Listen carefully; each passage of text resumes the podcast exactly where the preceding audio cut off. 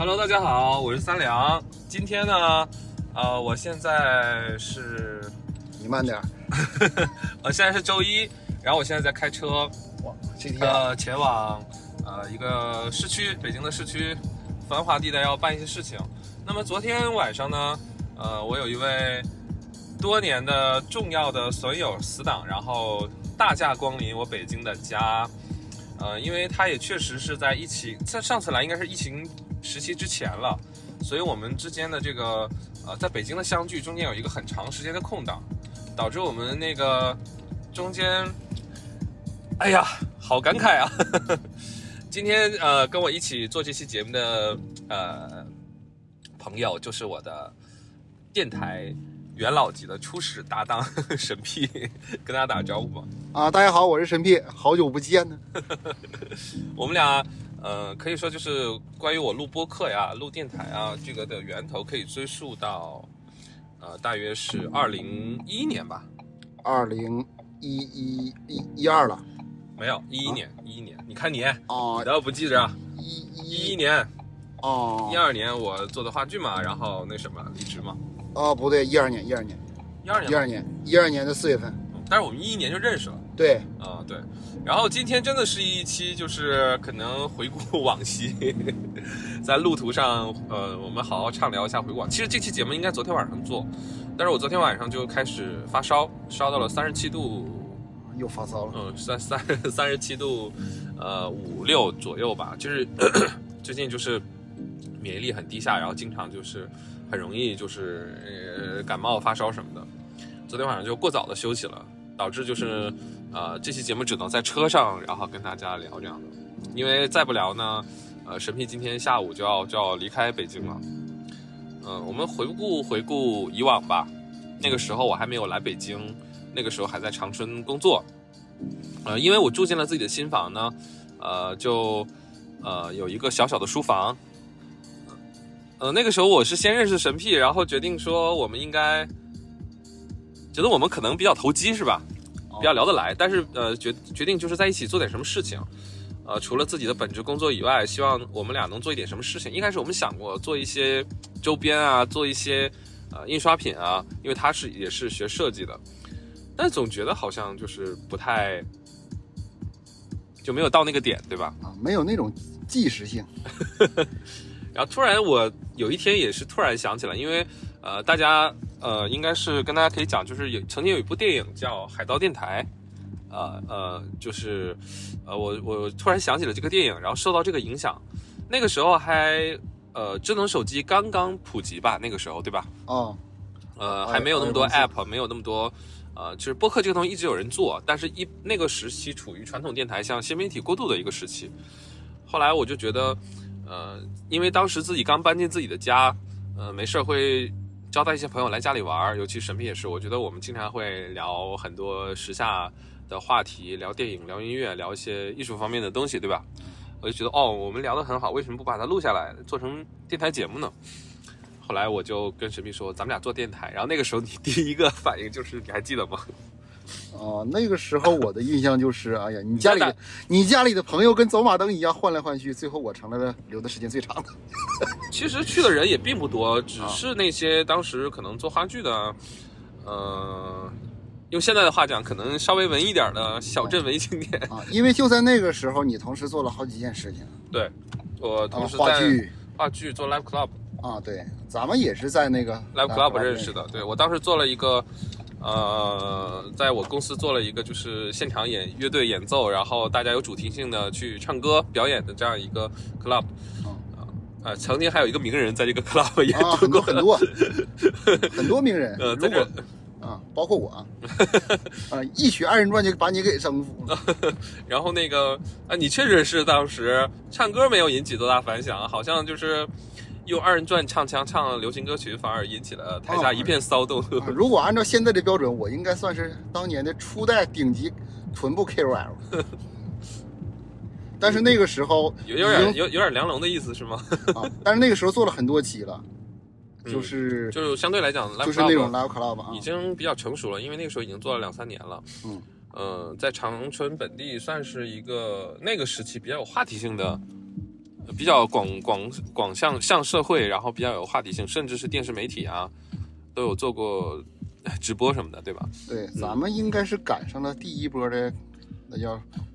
网络宣传的快车呀。嗯、算是吧。就那因为那个时候恰恰恰是像互联网时期、智能手机互联网时期过渡的一个时期。对，那个时候安卓也没多长时间，嗯，然后正好是 iPhone 四最火的时候。对，就刚刚利用 iPhone 四来那什么普及这个，对吧？啊，包括那个时候的平台，什么荔枝、喜马拉雅也都是刚刚才开始。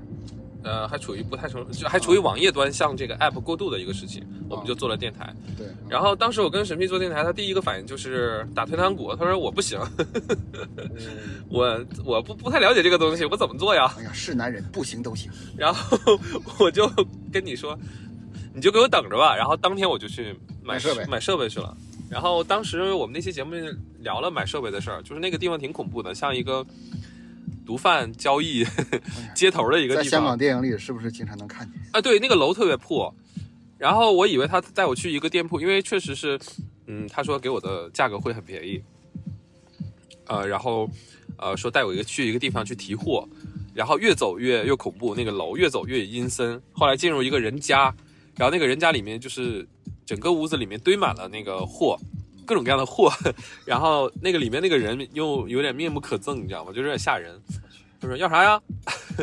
等着，就这种感觉。然后我就特别恐惧。后来把我要的，呃，电容麦克风啊，呃，调音台啊，声卡啊，就是我几乎是在一个下午的时间就置办齐了。然后那个时候还把晚上把你叫来，把公司的桌子啊，因为我当时我新家搬进去是空空如也，什么都没有，除了有一个冰箱，然后有床和书柜以外，就几乎什么都没有，是空的。呃，沙发都没有，可能整个客厅非常的空旷。后来从公司运走了一个，我记得是宜家的桌子，然后我们在家里简单布置，就开始试录试播这样的。呃，其实第一期当时我们同时录了三期节目，对吧？哦，然后磨合磨合到一个状态了，就发布了。结果一经发布，我们还搞了很多小噱头，比如说用我做的拍的照长春的照片做一个预告啊，嗯，还有在那个 Live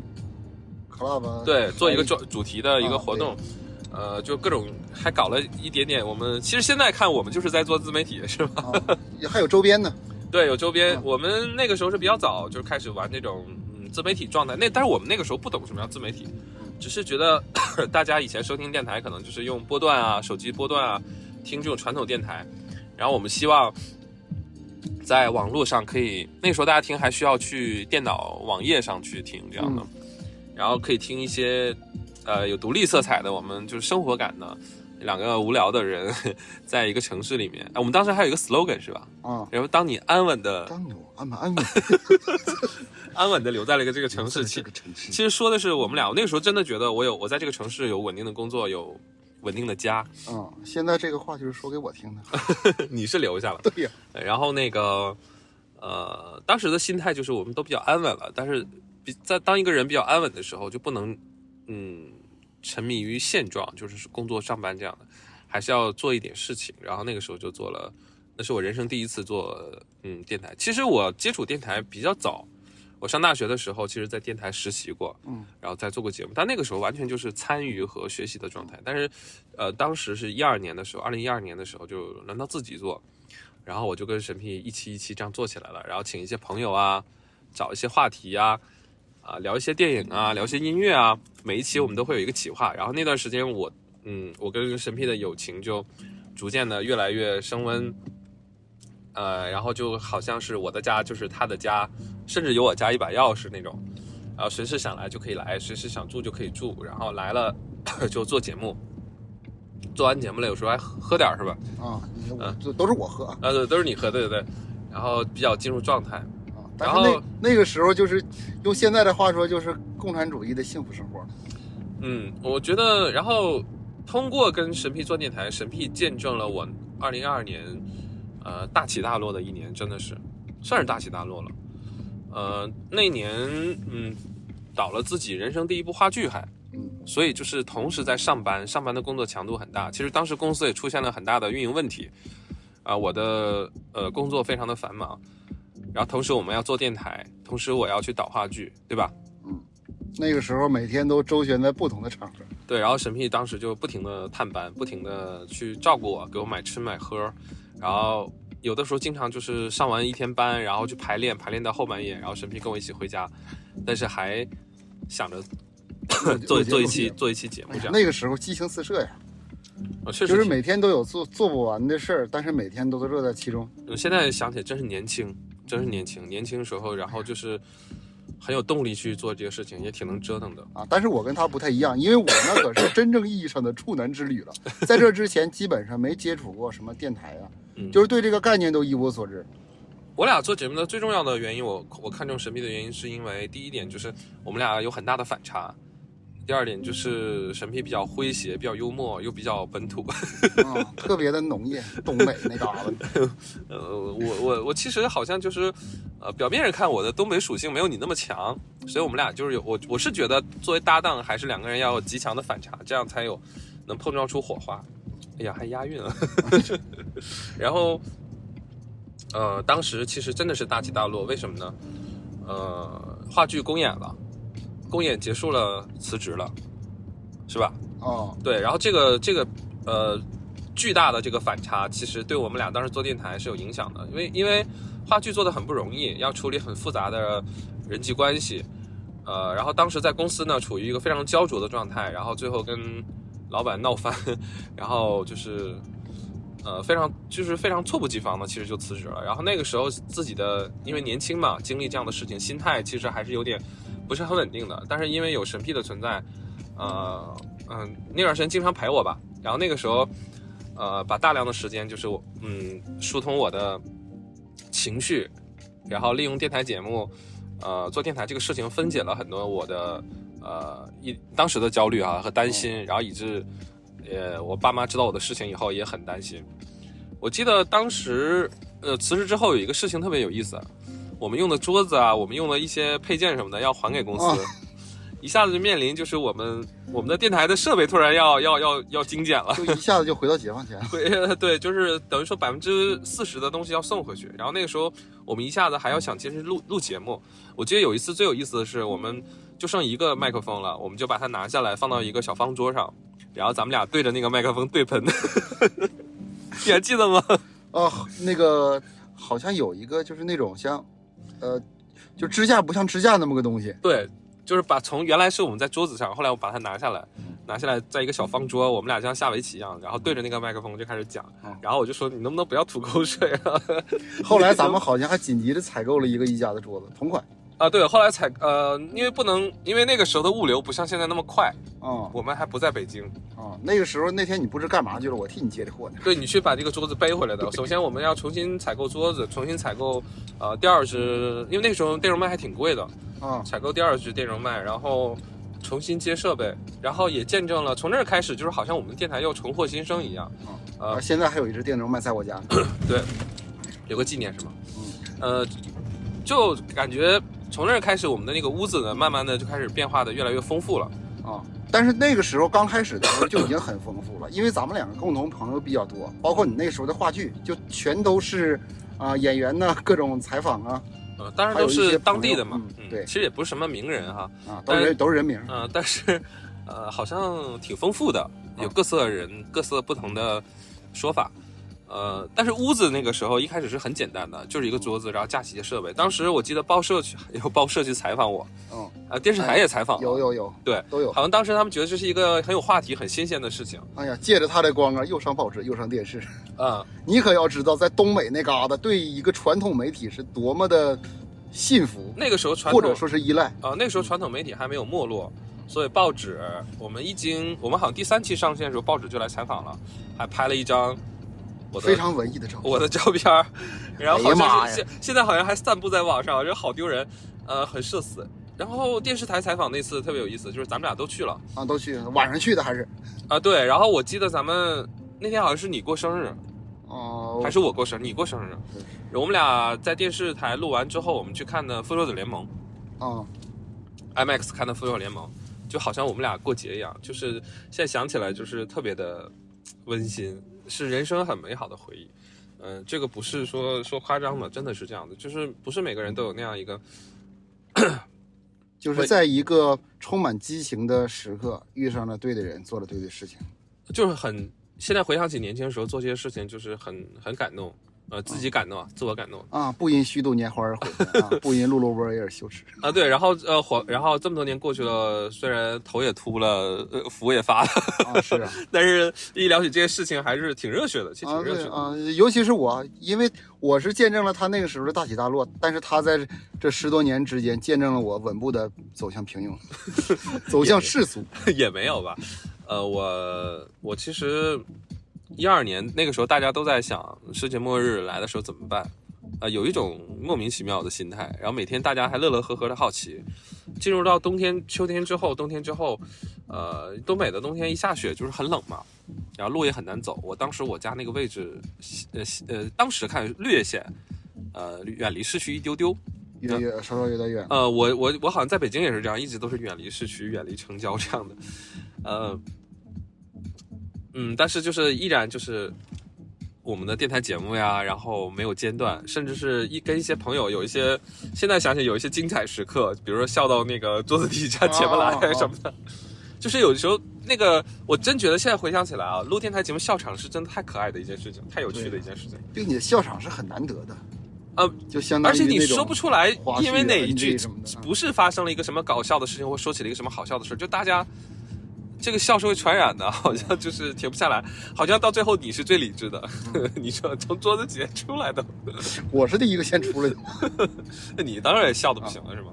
还有还有那个神秘喝多了的啊，对对对，喝多了然后采访了一个本土知名乐队，呃，跟人家就是见证了他他喝喝高了，然后跟别人就是什么都说，然后什么都聊，就是太有太多这个有意思的事情了。后来一二年年末过去的时候，发现并没有世界末日。一切还是照旧，呃，就到了一三年，呃，万万没有想到，就是到了一三年的，我后来去了广电工作嘛，后来又去大学，呃，任教了一段时间，然后神秘甚至还去大学听我上课，是吧？哦，还一起去我的母校见证了一个啊，就是香港的什么教授啊，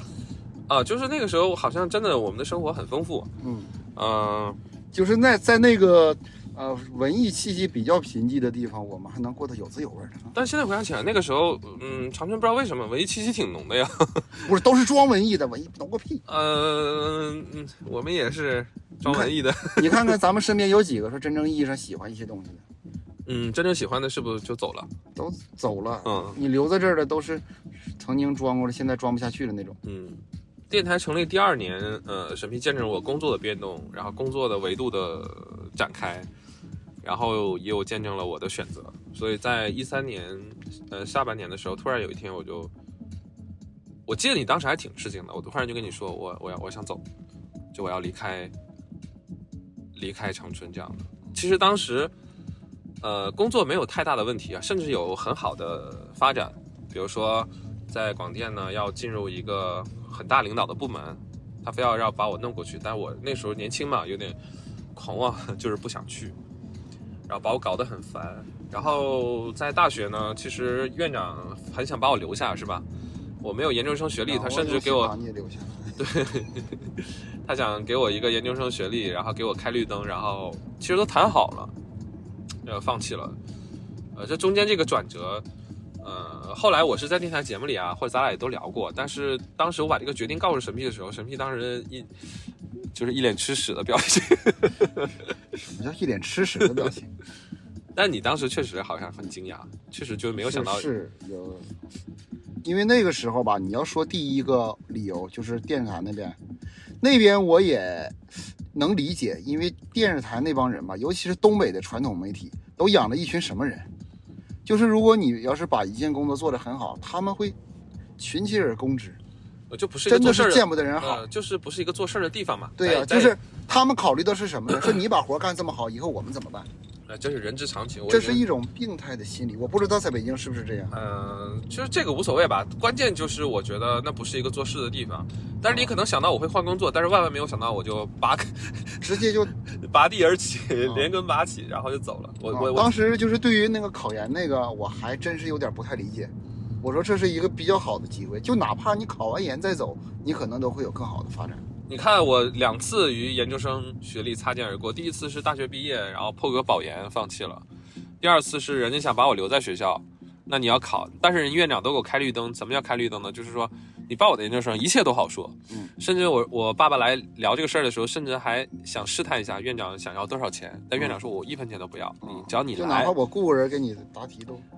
就是他已经说的暗示的很明显了。嗯但是我们我其实我爸爸就想问，那我们需要拿多少钱？人院长就直接说，只要你来，不需要任何你拿任何钱，就是已经这么好的待遇了，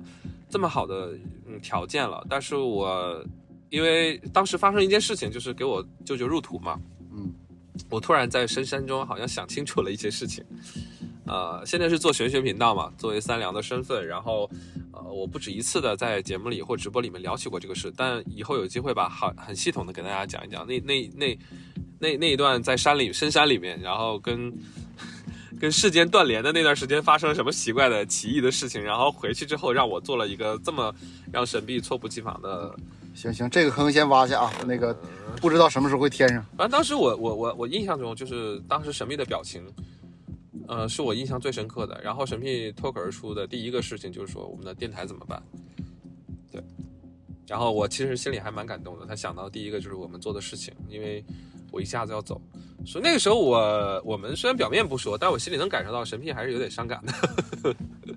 那个时候就是因为电台已经成为生活中的一部分了。对，然后那个时候吧，我也经历过一段时间的很艰难的一段时间。啊，对，就是短暂的回到沈阳，然后又回来了。呃，工作上有一个很颠簸的一段时间，然后那段时间我有点心疼哈啊，就是一下搞得很狼狈。啊，但是这段时间只持续了半年。对，但那段时间就是我是真的很担心，因为我有着落了，我要走了。然后他突然把自己搞得很糟糕，状态很糟糕，我就，然后我记得印象最深的一次就是一个大冬天，我从北京回来，大家一定要聚，然后沈密从还在超市工作一段时间，我说你怎么能这么糟践自己？然后大冬天大雪天，穿着一个单衣，我还记得是一个红色的单衣，我说你你为什么？我当时就是特别生气，我说你为什么把自己搞这么狼狈？然后到我住住处，因为我当时我的房子还没有租出去，我们还想聚在一起录节目，呃，然后我就说给他找件衣服这样的，然后我哎呀，我心里就特别的难受。呃、我去北京之后，我们甚至尝试过异地录制啊什么的，呃呃，就是以很任性的方式坚持了一段时间，就各录各的，然后把这个东西拼起来。因为那个时候网络还不像现在这么发达，呃，异地其实现在来看，异地录播客始终不如两个人在一起，对吧？在一个空间里面，对，嗯，坚持了一段时间，甚至纳入了一些新的成员一起做尝试。然后恰恰我那个时候去北京的工作，第一份工作也是跟这个电台节目有关系。慢慢慢慢，可能我的精力，我的这个都放在了那一边，所以我们自己的这个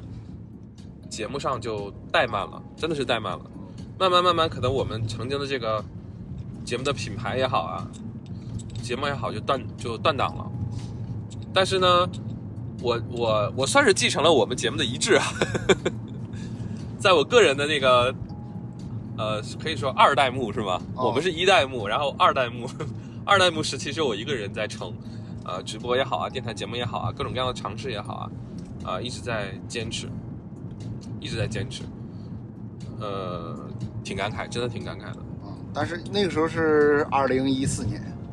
对啊，一三年，呃，14年一三年十月份来北京，啊，我们一直坚持到了一四年。一四年，但是一四年我这边是换了新工作，并且一一一一直到现在，啊，新工作能让我有一个就到处走的机会，嗯，就是期间我要是只要是有机会，就哪怕是来北京周边呢，我都会就是到北京。跟这次一样，其实他啊这次跟这次一样，也是一样。神秘来北京不是呃不是来北京来呃出差的，他是去唐山，然后特意就是为了见我，然后把事情赶紧做完，然后昨天还发生了一些啊，不愉快的事情，不愉快的事情，不说不说不说，呃太恶心了。嗯，反正为了我嘛，嗯，就是呃就是你这个工作的地方，我都已经见证过好几次了，对，包括住处，对，嗯，包括你身边这些宠物，像走马灯一样换来换去。我回个信息，稍等啊，嗯，那个，咱们走多长时间了？是不是连三分之一都没到呢？嗯。走了走了走了走了好。二代目的时候呢就是是以我个人的身份。呃其实我自己一个人呢在北京当时除了工作以外我坚持发各种各样类型的音乐呃就是电台节目朗读节目做了很多尝试对吧？原创的配配乐节目。呃，故事朗读、散文，啊就我知道的就有好几种形式了。对音乐节目等等，然后直播、音频直播，呃，一直到我离开，呃，我来北京好像就上那段时间就上过一次班，然后那个工作结束，我也一直在坚持做节目，甚至是，呃，之前在给大家看的口袋书 出的周边和书籍，那个口袋书的文字手写其实就是神屁，呃，手写的，神屁是写了一手好字，那都是我的真迹啊，啊，对，真的是在升职的升级，对。对对。然后，嗯，我的生活里面很多事情都有神秘的参与，然后甚至我也见证了神秘的婚礼，呃，当时是在我的老家给神秘拍摄了，啊，浪漫主义大片儿，没有，也挺农业的，农业的浪漫啊呃，农业的开启，然后乡野的结束，啊！嗯。后来二代目就是我一个人坚持，然后审批也是见证了我在北京的一个变化吧，工作的变化，呃，状态的变化，年年纪的变化，以及在自己喜欢做的事情的领域里面一直在坚持。我我我为什么你的变化都是好的，而你见证我的都是什么发量的变化呀，身材的变化？我也不敢说我的变化都是好的，但是我好像，呃，我从来没这么说过啊。但是我好像在我尝试用神秘的视角理解我的话，我觉得我在你你的眼里看是不是有点理想主义，或者是呃比较坚持自我，或者是我觉得不是啊，啊？那你觉得是什么？我觉得就是啊、你可能有这有就是这一些啊、才能啊，或者是一些能力啊，就去做你自己喜欢做的事，就是在用东北的话说，这就是有底儿。还行吧。嗯，我觉得你好像一直，尤其是我觉得你对自己非常自信我很自信吗？我没有啊。啊，是你刚才你看这是假象，你外人可能觉得我很自信，但其实我不是一个很自信的人。而且说实话，我们俩的友情是这样的，就是嗯，当然是彼此很认可，彼此很相信对方，然后彼此很信任。但是认识认识之初呢，因为我不是一个自信的人，但是神秘一直就是很肯定我。他对你的肯定不是说夸赞你啊，嗯，捧臭脚什么这种，然后说好听的，他不是，就是他会，我觉得这个才是最珍贵的，就是他会让你觉得这个人，你这位朋友，他是一直信任你、相信你的，然后你也会有这种感觉，你就觉得无论如何，这个朋友是不会闹掰或者怎么怎么样哈，或者是不联系，就是一定是一辈子的朋友。就我当时是有这个直觉的，我见神批第一眼的时候，呃，啊，我的眼神出卖了你。你是我的眼，什么鬼？哎呀，呃，我们俩其实，在第一次见面之前，其实是也是网友身份吧，啊啊、但是其实聊的并不多，啊，聊的都是一些，就比如说，嗯我去参加那个 Live Club，啊嗯。看到一些东西了，可能就会聊几句，比如说看到江大卫啊，或者是看到一些啊，对他去我的工作室，然后发现我们俩有很多就是，呃，啊共同喜欢的。我一开始就聊邵氏电影是吧？啊，对，嗯，聊香港电影、邵氏电影，然后后来聊音乐啊怎么样的。其实我第一第一眼看沈碧就觉得，这不像是一个喜欢这些东西不是。见第一眼印象就觉得，这人咋这样呢？就是跟我想的不太一样啊。但是慢慢就发现，哎，这人还嗯挺有趣的，脑脑袋里有屁。哎呀，这是对我的高度评价，谢谢啊。脑袋里有屁，然后我我真这么想的，嗯，所以就很开心。然后，其实我三良的身份是我做播客也好，做节目也好，是一个呃三代目了，第三个阶段，人生第三个阶段了。嗯，这个阶段，嗯，我觉得是一个比较完备、比较成熟的自己，虽然也经历了一些波折，但是，呃，我觉得比较喜欢现在这个状态的自己。然后，呃，恰恰这个这个时期的，呃稍等，我再过一个过一个很大的弯儿，啊，这个时期经历了三年就疫情时期嘛。啊，呃，这说实这这三年我都没见过他的。嗯，说实话，就是疫情时期是在神屁的护送下，然后我回到北京的，不然那段时间我就要被隔在东北。呃，我们当然这个事儿是有影像记录的，是吧？啊、然后当时是，呃，我的机票呢，那一年发生疫情，我的机票从初七改到初六，初六改到初五，初五改到初四，最后改到了初三。我刚出呃非常危危险，然后客车也被取消，然后我自己花了好几百雇了一台车把我送到长春市，然后在那边审批来接应我，然后把我送到机场。这是我们疫情发生时候见的最后一面。啊，我们再见面的时候，其实前几天吧。对，就是十一了，十今年十一。其实这三年，我觉得我很感慨，然后我自己变化很大。然后神呃，我跟神 P 的沟通其实变少了。我甚至自己也觉得，为什么我跟呃我的好朋友神 P 就是有一种距离拉远的感觉。所以我真觉得疫情这个东西很可怕，就是人不见面，虽然我们都有网络来联络，但是好像意识上要拉开了一点距离。然后我记得我们有一次，就是他向我说他生活中的问题，然后我突然觉得，哎，这个事情怎么还能在这个时候困扰你呢？你怎么能这样呢？我完全没有谅解或者理解，就是他现在处在呃在长春这个城市那个地方，就是发展的也不是很好，对吧？经济也不是很好，然后他面临的困境，还有就是我没有转换。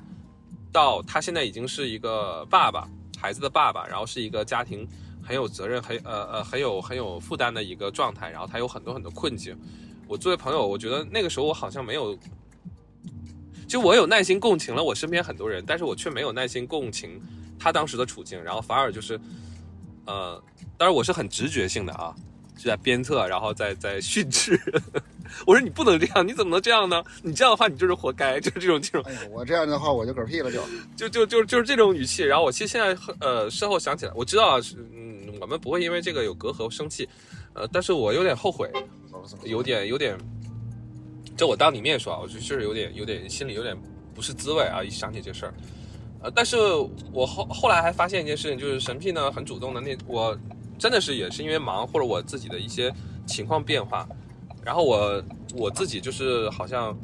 没有很过多的主动联系你，然后经常神批给我发一些信息，然后你记得那段时间我回复的是什么吗？你会把一些热点的东西推给我看，我说这个已经过去很久了，这个我也早就知道了，我经常这么回复是吧？就好像说你已经滞后了。哦，你在北京你什么都知道，然后然后我就觉得哦，我现在回想起来我怎么这么糟糕啊？我怎么能这么对待我的？慢一点。我怎么能这么对待我的好朋友？我就觉得哇，我我，因为我对我身边人好像都，就是在北京，因为你身边的人都是比较与时俱进的嘛。就是可能是在某些方面能跟我同步，但我突然就是我，其实我每次说完当下我就很后悔，我觉得我为什么会对你这样？我为什么会会这样？当时不是嫌弃，但突然就觉得说，好像我还是一直觉得你应该是会跟我同步的。但是我忘记了你现在的身份和你现在处在 城市不一样的这样的一个信息差的状态，所以我就完全也是因为我们关系太好了，我就没有顾及很多东西。如果我在呃现在我在是北京跟我身边人就这样的去呃给予对方反馈的话，对方可能早就觉得你怎么这样，你你你你怎么回事？你为什么要这么这么这么嫌弃我？可能会这样嘛。然后都这么玻璃心吗？也不是玻璃心吧，就是我觉得嗯。现在社会的人心理状态都很复杂，然后我觉得彼此也都很敏感。我觉得我是一个还是比较关照别人内心的人吧。